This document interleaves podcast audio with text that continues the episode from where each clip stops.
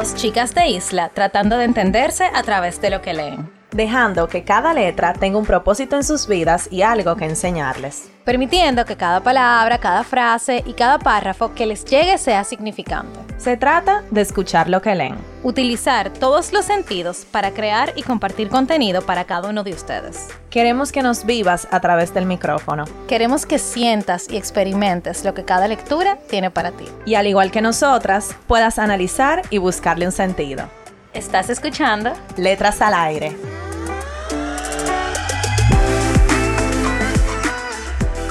Hola a todos y todos, feliz última semana de enero. Estamos muy emocionadas por el fin de mes, señores. Enero dura como 80 días, eh, ya por fin se acabó, hoy el último viernes.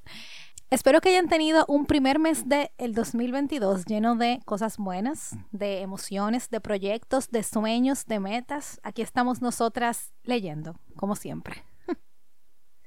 Hola a todos, espero que estén teniendo un buen día y que hayan tenido un buen mes. Como todos los últimos viernes de cada mes, este viernes tenemos el libro de el mes. Ay, cuánto mes y cuánto día y cuánto viernes. Pero tenemos el libro de nuestro club de libros de letras al aire em, que escogimos. Si no estás en el club de libros y te quieres proponer para este año leerte un libro mensual, solamente tienes que ir al link de nuestra bio y agregarte a nuestro grupo de WhatsApp. Es un grupo súper chulo, nos juntamos todos los meses y es gratis, o sea que te esperamos por allá. Pero este mes nos leímos un libro que se llama Chin Chin Chin, La loca de la casa, por Rosa Montero. Yo soy la loca de la casa mía. Tú eres la loca de tu casa, Nicole. Yo creo que en mi casa todas estamos un poquito locas. Somos todas mujeres, o sea, no tengo hermanos, entonces yo creo que cada quien tiene su poco de locura. Sí. Y me, ahora estoy diciendo eso, me dio mucha risa porque cuando lo enviamos por el club de libros, hubo alguien que dijo, ay, pero esa soy yo. Ajá. O sea, como que la gente se identifica con el título. Ajá. Y cuando yo oí este título, yo pensé que yo me iba a encontrar como con una muchacha que había pasado por de todo y la vida le había enseñado de todo Señores, pero ¿cuánto aprendizaje en un libro tan chiquito? Tan corto. Porque esta señora, Rosa Montero, escribió un, en un libro una novela, ensayo y autobiografía. O sea, ella habló de todo ahí. O sea, habló de tantas cosas que yo en una me perdí. y yo, Nicole, que ella está abarcando demasiados temas. O sea, cada capítulo era un tema diferente al anterior. Claro, eh, está todo bajo un mismo esquema y un mismo estilo. Demasiado A, pero ella escribe, eh, pero ella aborda muchísimas cosas. Aquí podemos hablar como 10 horas de un libro de 145 páginas. Y nosotras queríamos empezar enero con un libro sencillo, corto, que tú sabes, uno iniciar el mes cálido. Pero este libro como que nos dio muy duro porque fue como que de lleno todo, todos estos temas que al final terminaron siendo cuál de todo más importante y cuál de todo mejor tratados. Lo interesante de esta lectura, bueno, vamos a hablar un poco de la autora primero, como siempre me toca a mí. Yes. A moi. Eh, Rosa Montero nació en Madrid y estudió periodismo. Ella es periodista, eh, ella se define como periodista y escritora. En el 1980 ganó el Premio Nacional del Periodismo eh, para reportajes y artículos literarios. En el 2005 obtuvo el Premio Rodríguez Santa María del Periodismo en reconocimiento a los méritos de toda una vida profesional.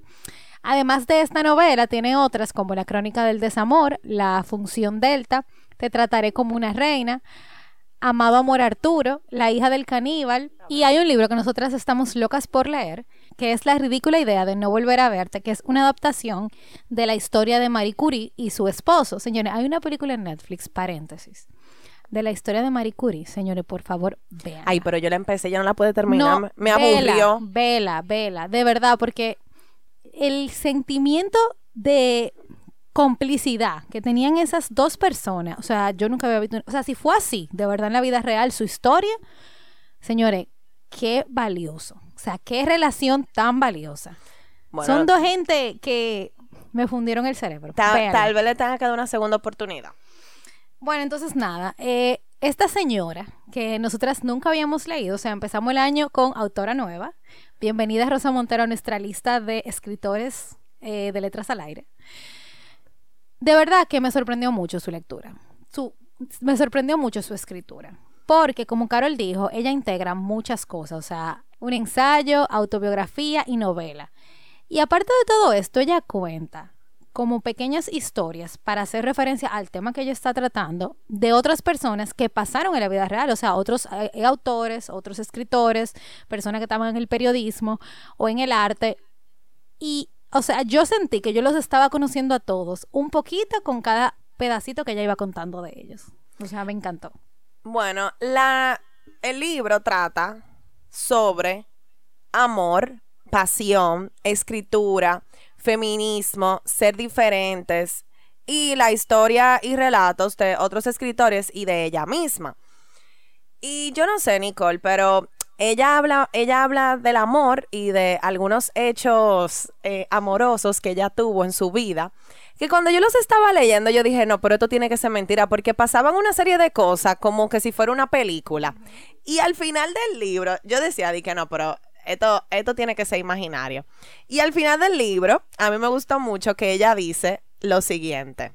Todo lo que cuento en este libro sobre otros libros u otras personas es cierto, es decir, responde a una verdad, a una verdad oficial, documentalmente verificable, pero me temo que no puedo asegurar lo mismo sobre aquello que roza mi propia vida, y es que toda autobiografía es ficcional y toda ficción autobiográfica, como decía Bartes. O sea que al final yo me quedé con la incógnita de si fue o no fue verdad.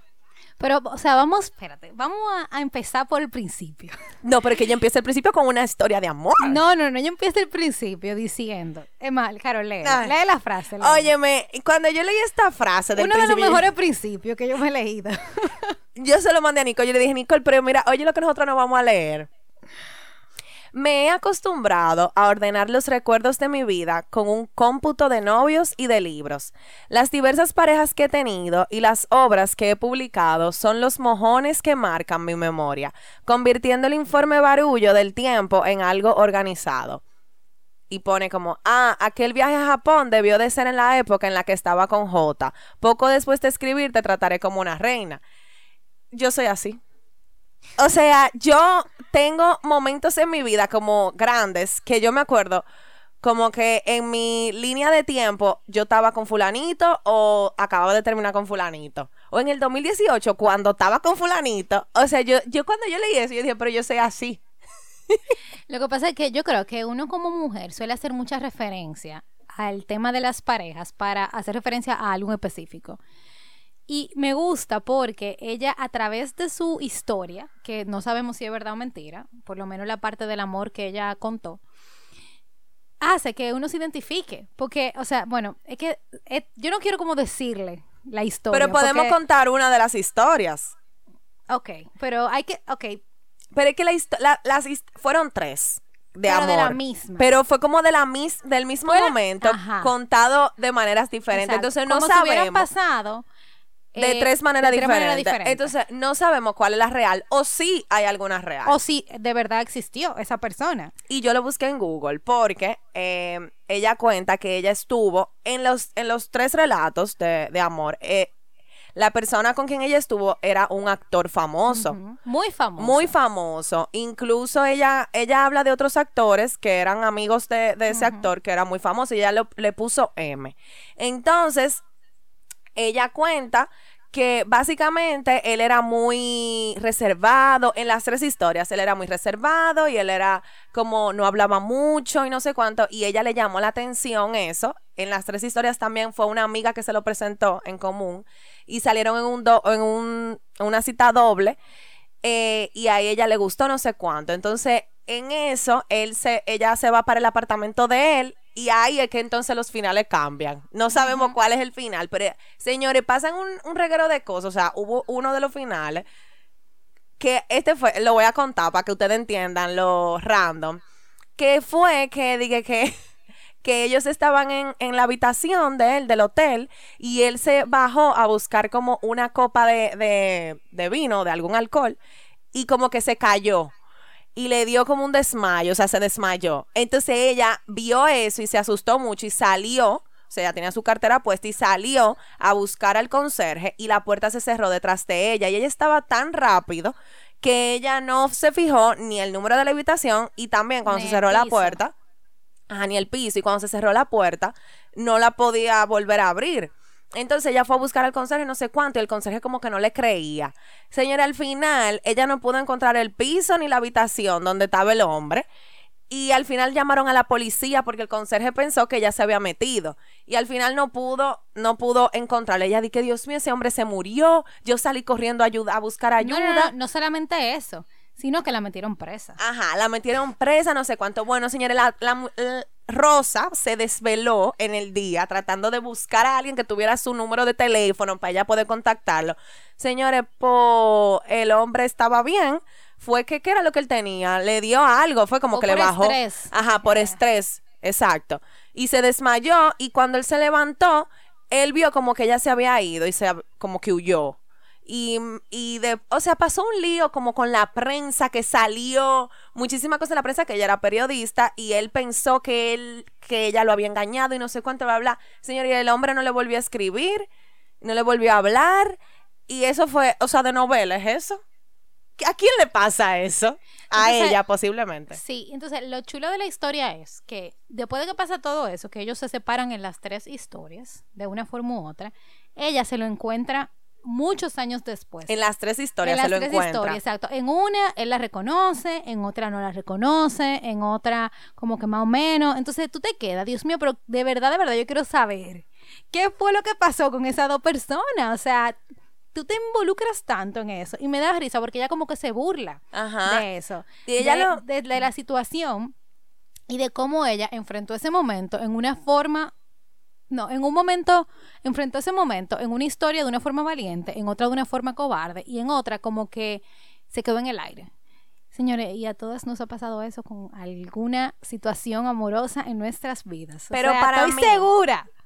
Si esa historia es real, cualquiera de, la cualquiera de las tres o una combinación de las tres, ella quedó muy marcada por ese, por ese Sí, hombre. Exactamente. Ella quedó muy marcada. Y señores, ellos no vivieron más nada. O sea, fue esa sola noche. Y después se volvieron a encontrar muchos años después. Y no se sabe qué pasó después. Pero ella quedó muy marcada porque ella lo repitió y como que no sé. Siento que la parte del amor que ella habló fue muy basada en, en eso. Y como que lo que ella sentía por él. Hay una frase que a mí me encantó. Que habla que, del amor y dice así. Cuando te enamoras locamente, en los primeros momentos de la pasión, estás tan lleno de vida que la muerte no existe. Al amar eres eterno. Qué lindo. Es verdad. Bueno, pero ¿qué más? Ella habla de la pasión, de la escritura. Dime más. Espérate, espérate. Esta, esta fue mi parte favorita, la de la escritura. O sea, es que, es que ella me acuerda mucho. Ella es como una versión de Stephen King. Ajá, yo no noté eso. Una versión de Stephen King europea. Europea y como más sarcástica y chistosa. Yo creo que ella, lo que pasa es que... Para mí no que ella por- se leyó ese libro. ¿Cuál? El de Stephen King. Sí, yo creo que sí que se lo leyó. Pero no solamente eso, o sea, no quiero quitarle peso a Stephen King, porque, verdad, sabemos que él es un maestro, pero ella está un poco más actualizada, como más contemporánea a las cosas de ahora. Y eso me gustó mucho. Incluso yo estaba viendo una pequeña entrevista de ella eh, y ella decía eso, como que eh, mucho de lo que ella escribe, ella quiere mantenerse así como Isabel Allende. Y hay una mezcla de, de eso, Ay, Stephen sí. King y Isabel Allende, como que quieren mantenerse en la actualidad. O sea, podemos escribir lo que sea, pero que sean temas que en la actualidad importen. Entonces, la escritura, señores, yo noté tantas cosas de la escritura, porque primero, ok, déjenme organizar las ideas, porque son muchas. Los personajes, igual que Stephen King. Y ella, dice que uno viaja a través de los personajes. Y que algo que estaba hablando Carol, Carol ahorita, ¿tú te acuerdas la frase que tú decías? Que mm, hasta que están en tu cabeza, cuando están en tu cabeza todo es perfecto. Ajá. Pero que cuando tú te sientes a escribir, señores, no es lo mismo. O sea, tú tienes una idea en tu cabeza. Y así mismo pasa con las relaciones. O sea, es que el, el- como la comparación que ella hace es genial. Porque ella dice, lo- cuando tú escribes, tú tienes en tu cabeza una idea perfecta. Cuando tú te sientes a escribir, pasan 10.000 cosas y tú no terminas ni siquiera escribiendo lo que tú empezaste a escribir.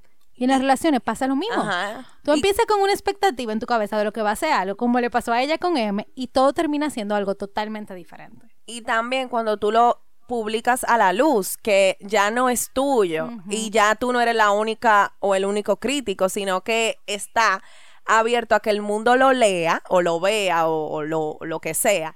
Y, y- y es como que tu parte más vulnerable tú la estás dando a conocer. Ah, o sea, una parte que a mí me encantó mucho, hablándole de la comparación que ella hace con la escritura y el amor, es que ella dice, escribir novelas es lo más parecido que he encontrado a enamorarme, o más bien lo único parecido, con la apreciable ventaja de que la escritura no necesitas la colaboración de otra persona. o sea, es real y de verdad me encanta porque ella es muy apasionada, o sea, ella se ve que lo que ella hace es de verdad lo que ella le gusta hacer. Y otra cosa que me gustó mucho es que ella también nos deja ver en su escritura su conocimiento de, pe- de periodista, porque ella hace periodismo en- dentro de la novela. O sea, yo no sé cómo ella estructura ese libro, pero señor, un aplauso. mujer. Sí. A mí en la parte de la escritura me gustó mucho. A mí me gustó que ella, o sea, la escritura para ella es esencial. Y ella dice que, por ejemplo, ella ve a dos personas en un tren y la historia se queda ahí, pero ella las puede, la puede continuar la historia de esas dos personas cuando ella escribe. Entonces hay una frase que me encantó que dice, ella cuenta que las novelas nacen como de algo muy sencillo y que ella, una de las novelas que ella escribió, que se llama Te trataré como una reina, salió de una mujer que ella vio en un bar una vez y que ella la vio como cantando y eso, en un vestido no sé cuánto. Y dice en el libro, yo hubiera querido preguntarle a la rubia qué había, qué había sucedido en su pasado, cómo había llegado hasta aquel vestido azulón y aquel bar grisáceo. Pero en vez de cometer la grosería de interrogarla, preferí inventarme una novela que me contara su historia.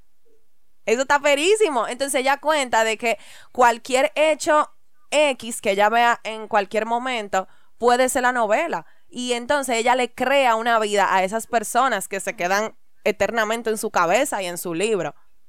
Sí, y hay una frase que yo noté, justamente tiene que ver con eso, que ella dice, me parece que lo sustancial es que todos, me parece que lo sustancial es que todos esos novelistas que han creído per- perder en algún momento el paraíso, escriben, escribimos, para intentar recuperarlo, para restituir aquello que se ha ido, para luchar contra la decadencia y el fin inexorable de las cosas. O sea, es eso mismo, tú quieres como recuperar eso que se quedó como en un in-between o que no se dio o que tú te puedes imaginar que, que puede pasar mil cosas con eso. Y de verdad, el mundo de la escritura, así como el mundo de la lectura, señores, tiene tanta posibilidad de, de formarse, de ser, de, de compaginar. O sea, es que es demasiado. Para mí es demasiado. Y- Sí, porque literalmente es tu cabeza y tu imaginación escrita para que no otra persona límites. no no tiene límite, entonces para que otra persona la pueda leer, entonces leerte la cabeza, leerte la mente.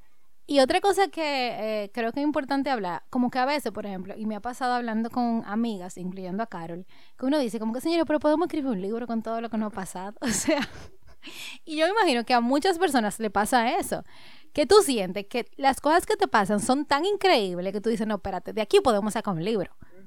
Ahora, ¿quiénes son los valientes que se atreven a de verdad hacerlo? Y aquí tenemos a Rosa, que se atrevió, porque ella, señora, lo que estudió fue periodismo, que sí, ok, es una forma de escritura, pero del periodismo, y ella lo dice muy bien en la lectura, en su libro, a la novela. O sea, el trecho es demasiado. Pero yo creo que van de la mano en este libro. O sea, ella lo pudo mezclar sumamente bien y chulo y De aperísimo una forma porque muy inteligente. Sí, muy inteligente, porque como dijimos, hay, al- hay muchísimos relatos de otros escritores. Entonces, Nicole, dime, dime un- tu parte como que más te gustó. Señores, yo nunca había leído una vaina como esta. Así, o sea, eh, ella habla de las esposas de los escritores. Señores, Me cuando yo leí eso, a mí como que se me abrieron los ojos, porque nunca nadie me había hablado de esto de una forma tan clara. Ok, ella dice que para hablar de la escritura no podemos, no podemos dejar de mencionar a las esposas de los escritores. Porque el mundo de la literatura las ve siempre como la bruja mala. eh, todos los agentes les temen, todos los periodistas no quieren saber de ella, ella siempre es la que atrasa el trabajo del esposo o la esposa. En este caso yo hablo como de las esposas, porque ella habla también del tema del feminismo, como Carol dijo, y una parte que me gustó mucho, pasa un paréntesis, es que ella dice, cuando un hombre escribe sobre una, cuando una mujer escribe sobre mujeres, es porque están hablando de ellas mismas. Pero cuando un hombre escribe sobre, escribe sobre una mujer, es porque están hablando de los seres humanos. Entonces, me encanta esa parte porque como que si yo escribo de algo, entonces yo estoy hablando solamente del género femenino, pero si los hombres lo hacen, no, yo están hablando de todo, entonces se, se pone como por encima y no es así. Y se ve mucho ese tema de la opresión en todos los ámbitos, lo hemos hablado muchísimo aquí, y la escritura no es una excepción. Entonces, ella habla como de las esposas, porque siempre son las que están como de lado, pero siempre son la bruja mala, la que no dejan que el marido haga tal cosa, la que no lo apoyan en tal cosa. Y ella dice que en la historia se ha visto, y ella cuenta varias historias, que las esposas las tenían como que eran lo peor del mundo, pero al final eran las que siempre estaban ahí apoyando a su marido o a su esposo en las situaciones más difíciles. Ella contó la historia de, de una, por ejemplo, en la que el esposo se estaba literalmente volviendo loco escribiendo y ella fue que lo ayudó como a salir de esa depresión. Entonces, ¿dónde estaban todas sus, todos los agentes, toda la, la, publicitaria, toda la gente del medio cuando él se estaba hundiendo? La que estaba ahí era ella.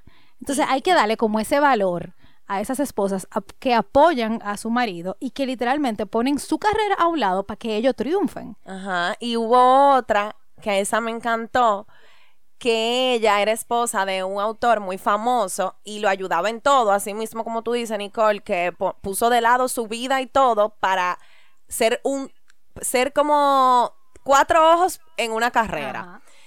Y él se murió y ella entonces se casó con otro escritor que también lo volvió famoso. Entonces al final, ok, tú eres bueno, tú tienes talento, pero si tú no tuvieras esa persona idónea al lado tuyo que está apoyándote y andando contigo de tu mano para conseguir tu sueño, tú no lo hubiese logrado. Entonces los dos autores con quien ella se casó, los dos fueron exitosos por ella.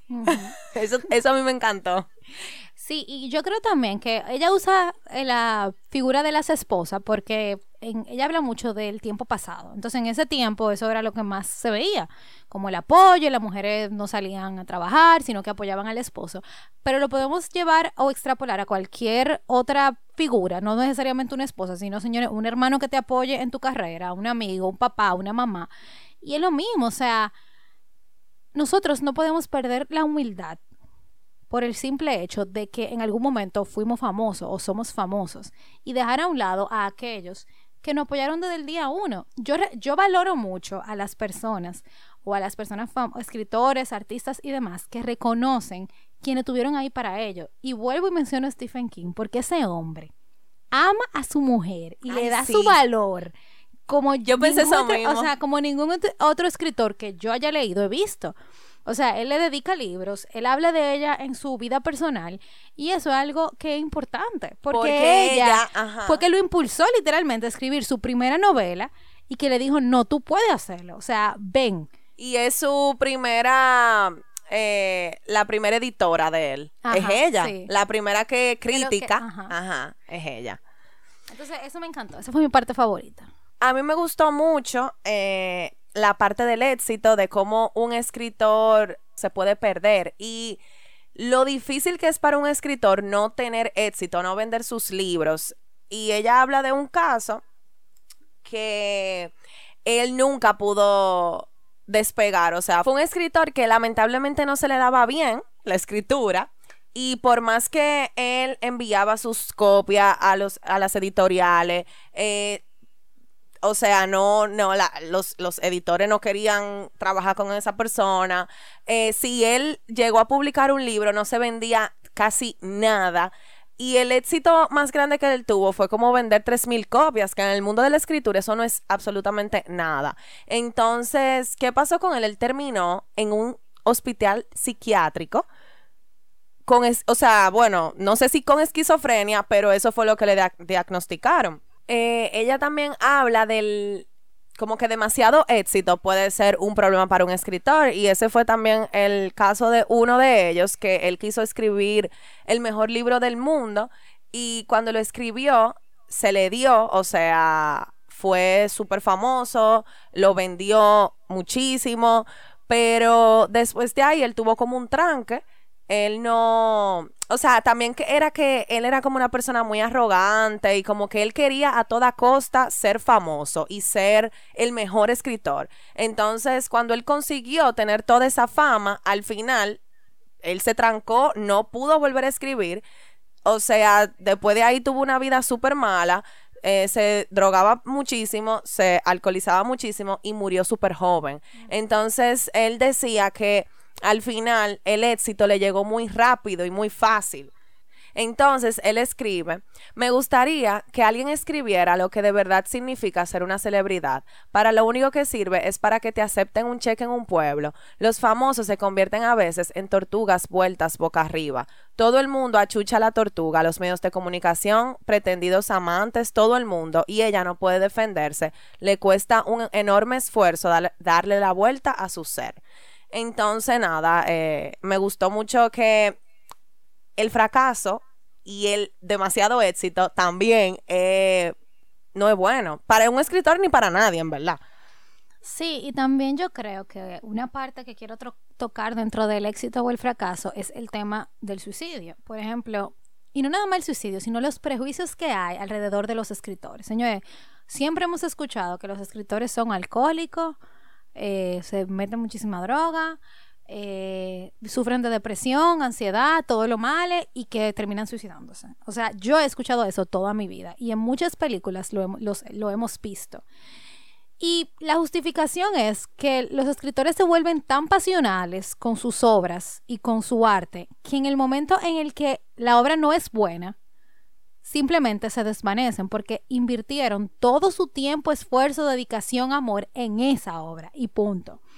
Y me gusta mucho porque Rosa Montero dice en su libro que muchas veces nosotros em, queremos tener tanto el poder y controlar tanto esas situaciones alrededor de nuestra obra que no encontramos un equilibrio. Y ella habla sobre eso, sobre el equilibrio que tú tienes que tener con todo, con el poder, con el éxito, con tu familia, con los hijos, porque al final la vida sigue siendo un balance. Entonces, que ella como escritora pueda salirse de su eh, profesión y ver desde arriba este panorama general y poder plasmarlo aquí para que cualquier otro escritor o alguien que quiera escribir lo pueda ver.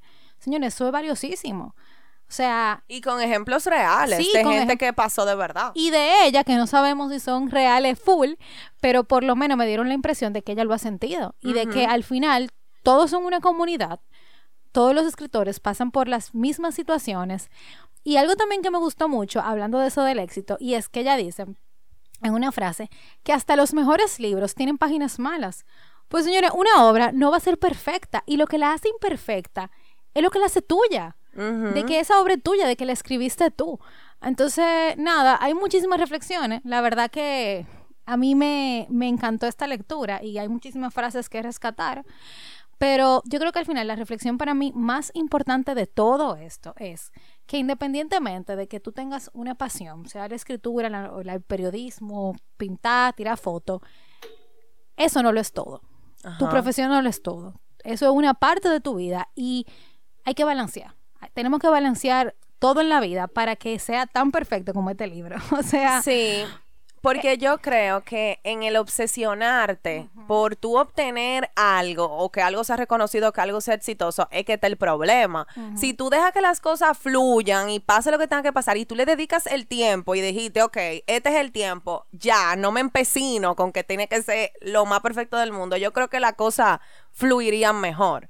Y hay una frase para terminar con el tema del éxito que a mí me encantó y es que dice, el éxito en la sociedad mediática de hoy ya no está relacionado con la gloria, sino con la fama, y la fama es la versión más barata, inestable y artificial del mundo. Entonces mucha gente está buscando la fama. Y la fama es algo efímero. O sea, hoy tú puedes ser famoso y mañana nadie se acuerda de ti. Entonces, así mismo pasa con, con todo, con todo el arte y con todo en la vida. A mí me gusta mucho cómo ella habla como de la escritura, como que tiene vida propia. O sea, la escritura hace lo que la escritura quiere con su mano. O sea, ella es como esclava de lo que, de, de lo que escribe y ella no puede hacer nada para detener la historia de esos personajes o la historia que ella va a desarrollar. Es como que, oye, mete mi mano en la escritura que él va a escribir.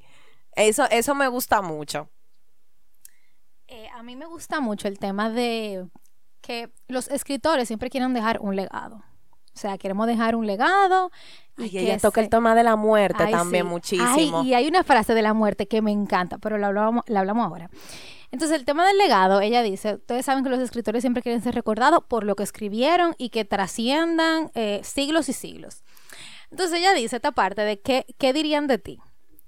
¿Cómo cerrarán la narración de tu vida? Puesto que nuestras existencias son un cuento que nos vamos contando a medida que crecemos, adaptándolo y cambiándolo según las circunstancias. Fastidia pensar que la versión final de este relato va a ser redactada por los demás. Ajá. O al final, qué no ironía. Importa, no importa lo que tú hagas o lo que tú escribas, al final van a decir lo que le dé la gana. Otra gente va a decir lo que quiera y ella pone y lo que ella quiere. ajá, ella lo pone. Y a interpretar lo que ella quiera, porque quizá para mí la obra fue espectacular, la última obra de, de algún autor que ya no esté. Pero quizá para Carol fue un disparate. Exacto. Entonces, si, si a mí que me toca escribir fue un aut- autor que quiso dar lo mejor, Pero no, no logró. pero no lo logró, por ejemplo, obviamente, pero es como que eh, ya eso no está en tu poder. Cuando la escritura ha sido tu poder toda la vida, Ujú. pero lo que van a decir de ti, lo último que van a decir de ti, no lo va a escribir tú. ella Eso escribe lo, genial, ella genial. escribe lo que quieren que digan de ella, en verdad, sí, en este escribe. libro, o sea que ya sabemos. Bueno, y hablando un poco de eso, eh, el tema de la muerte, ella lo toca. Y hay una frase que a mí me, me encantó. De- ella dice, la muerte no solo te espera al final del camino, sino que también te come por detrás. Señores, es verdad, o sea, uno se ríe, señores, pero es verdad, o sea, mientras tú estás pensando que tus últimos días van a ser en tanto tiempo, una parte de ti se está muriendo. O sea, eso es como de verdad muy irónico también. Yo tuve un pequeño, ella fundió con este libro y yo también fundí con ella en esta parte de la muerte. Y dice, y morirse, comprendí de golpe, era no estar en ningún lado, ni escondido, ni durmiendo, ni en otra habitación, ni en otra casa. Simplemente no estaba y no volvería a estar nunca jamás. Era una cosa imposible, impensable, pero que sucedía. Y sin embargo, ese hombre que ya no estaba seguía contándome su precioso cuento. Yo podía seguir leyéndolo, oyendo sus palabras. Me imagino que esa fue otra de las razones por las que me hice escritora. Chan, chan. Ya, podemos, podemos cerrar este Cerramos, capítulo. cerramos. Cerramos este episodio con esa frase. Bueno, Rosa Montero y su libro La Loca de la Casa, recomendado 100%. Este fue un libro del Club de Libros, señores, para que ustedes vean lo que estamos leyendo. Eh, recuerden suscribirse a nuestro newsletter que mandamos todos los meses y seguirnos en nuestro Instagram, arroba letras al aire podcast. Feliz último viernes de el primer mes del año. Bye.